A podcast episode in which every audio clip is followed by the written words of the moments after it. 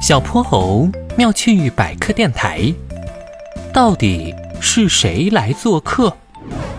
猪妈妈是个急性子，做起事来风风火火的。周末上午，哼哼猪告诉猪妈妈，他有一位新朋友要来家里玩。猪妈妈立刻放下了手里的拖把。哼哼猪，你的新朋友是谁呀？他是象。什么？他是一只大象？哦天哪，那我们要准备很多食物。我猜大象应该喜欢吃香蕉，我要去买些香蕉。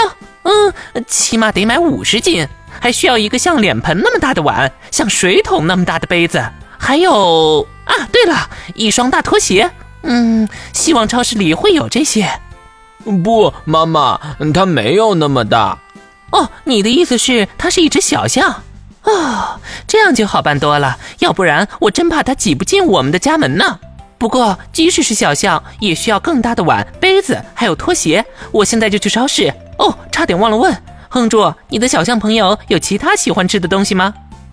妈妈，可是它也不是一只小象。哼猪看着在屋子里走来走去的猪妈妈，有些哭笑不得。啊，那他是谁啊？呃，我想他已经到门口了。猪妈妈连忙开了门。咦，外面没人啊！啊，阿姨你好。一个细小的声音从门口传来。猪妈妈低头一看，天哪，是一位个头很小的甲虫朋友。它的外壳是棕色的，长得有点像金龟子。最神奇的是，它的鼻子很长很长，有身体长度的一半那么长，就像就像大象一样。妈妈，这就是我的朋友象鼻虫皮皮。呃，啊哈哈，啊，你好，皮皮，快请进。哇哦，你的长鼻子真酷。嘿 嘿嘿，阿姨，其实长长的这条不是我的鼻子，而是我们象鼻虫家族独特的长形口吻，也就是我们的嘴巴。因为它总让人们想到大象的鼻子，所以大家才叫我们象鼻虫。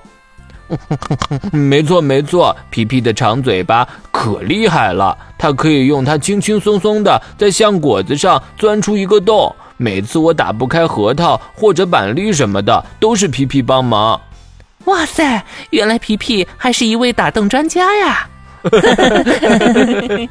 猪妈妈热情地招待了象鼻虫皮皮，还给他做了美味的榛子饼干、草莓布丁，当然一大部分都进了哼哼猪的肚子里。啊，谢天谢地，幸好我没有买五十斤香蕉，还有水桶那么大的杯子什么的。哼猪，你应该早一点告诉我，你的朋友是一位象鼻虫小弟。妈妈，我早就想告诉你了，可你总是不好好听我把话说完呀。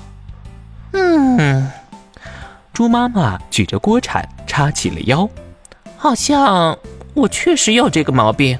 好吧，为了表示歉意，我决定再给你们做一道酸奶芝士大麻花。好耶！